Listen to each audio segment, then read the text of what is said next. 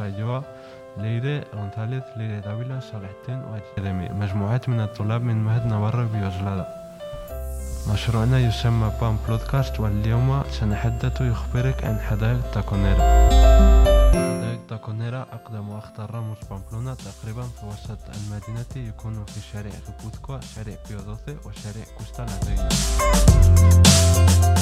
حتى القرن السادس عشر كانت هذه المنطقة حقلا بسيطا وصلت تلك المنطقة في عام 1812 في عام 1906 تم تفكيك باب سان نيكولاس والذي كانت في الماضي واحدا من ستة مداخل المدينة 1913 تم أكبرت حديقة تاكونيرا على جنبها الشمالي.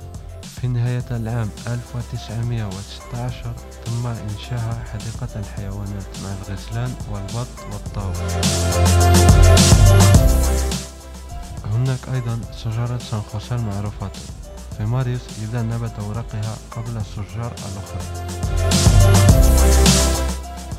تحتوي هذه الحديقة على الأخطار من النبات والحيوانات مثل الغزلان والطيور تم تزيين الحديقة. إنها مكان جميلة حقا. يمكنك يتمتع بالحدائق من مقابينش والبوسكيتية في جو عائلي باختصار تكون لها حدائق قديمة. وهي واحدة من أكثر الأماكن السياحية في بامبونا. في عام ألف وعشرون واحد هرب واحد الغزلان بعد نفس ساعة من البحث وجدوه في شارع دراما شكرا جزيلا على الاستماع لنا.